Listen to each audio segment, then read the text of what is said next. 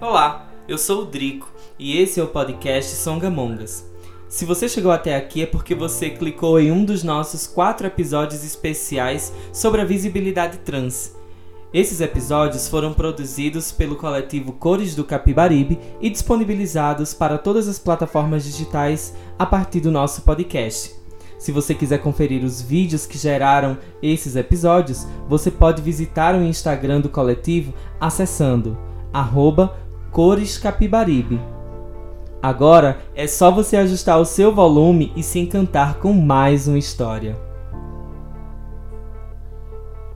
Meu nome é Gustavo Morim, tenho 27 anos, sou um homem trans, atualmente resido em Santa Cruz de Capibaribe. Eu me descobri trans aos 24 anos, eu morava em Maceió na época, Maceió Alagoas, e foi uma época muito conturbada da minha vida, porque eu não fazia ideia do que era isso. Não fazia ideia do que era ser um homem trans.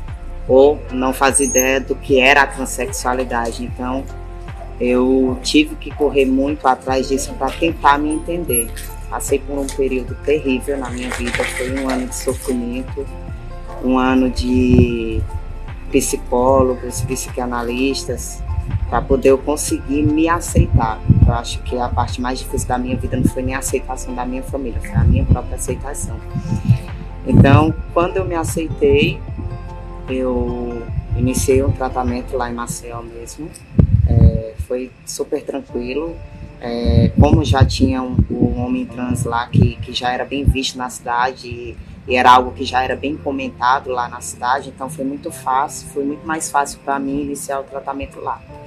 Agora, depois que eu vim para Santa Cruz, eu senti muita dificuldade aqui, é tanto que eu tive que parar o meu tratamento aqui em Santa Cruz, porque eu não conseguia atendimento médico, é, não conseguia, tive dificuldade, nos que eu consegui, eu também tive dificuldade com receitas, receitas que foram receitadas erradas, porque tem toda uma burocracia é, no meio. Então eu tive muita dificuldade e até hoje eu estou tendo. Você é assim uma cidade que tem uma certa carência de informação, eu senti tanta dificuldade aqui, quanto na parte de é, médicas, quanto na parte da sociedade em si. Lá em Maceió era bem mais tranquilo, mais fácil, tinha preconceito, tinha.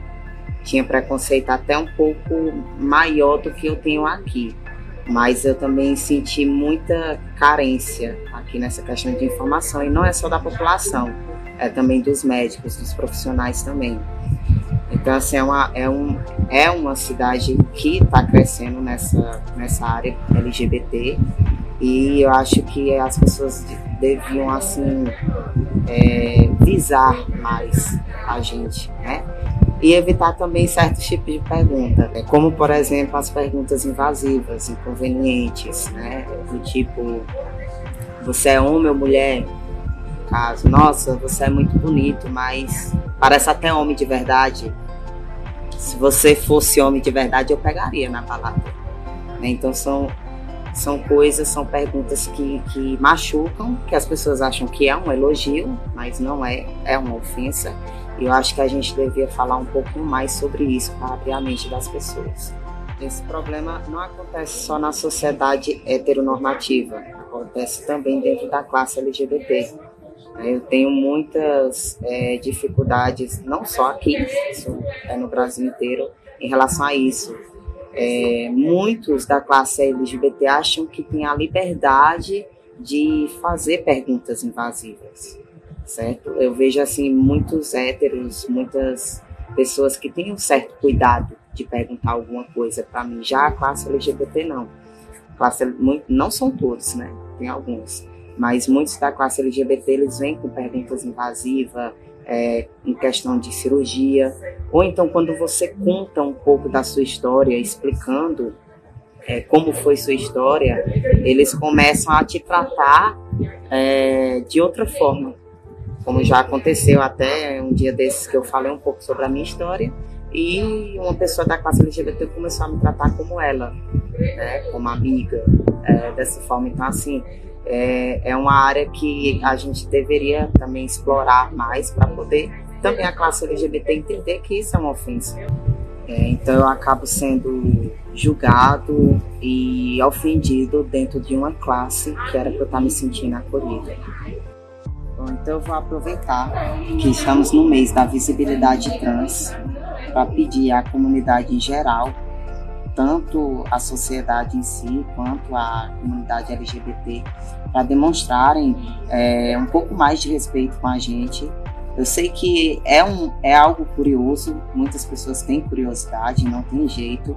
Eu costumo, eu falo, quem me conhece, todo mundo sabe que eu costumo dizer que eu não tenho problema com as perguntas, eu tenho problema com a forma com que é perguntado, certo? Então, assim, eu acho que para a sociedade nos entender, a gente tem que falar.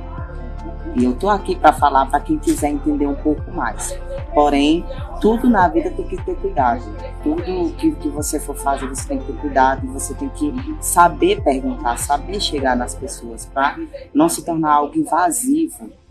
Né? Então, eu peço a vocês um pouco mais é, de respeito, que pesquisem também um pouco antes de, de, de chegar assim de uma vez só, para entender um pouco é, mais a gente e o nosso lado.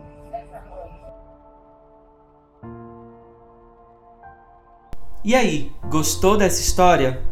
Então não perde as outras três histórias que ainda te aguardam. É só você conferir na nossa playlist. Se você quiser interagir, falar sobre o que você achou, comentar sobre alguma dessas histórias, é só você encontrar a gente nas nossas redes sociais. Do Songamongas é simples, songa.mongas. Mas se você também quiser ir lá no coletivo Cores do Capibaribe, arroba Cores Capibaribe. Fala pra gente o que você achou, interage, conta para essas pessoas que você ouviu a história o quanto elas inspiraram você. Um grande abraço e até a próxima.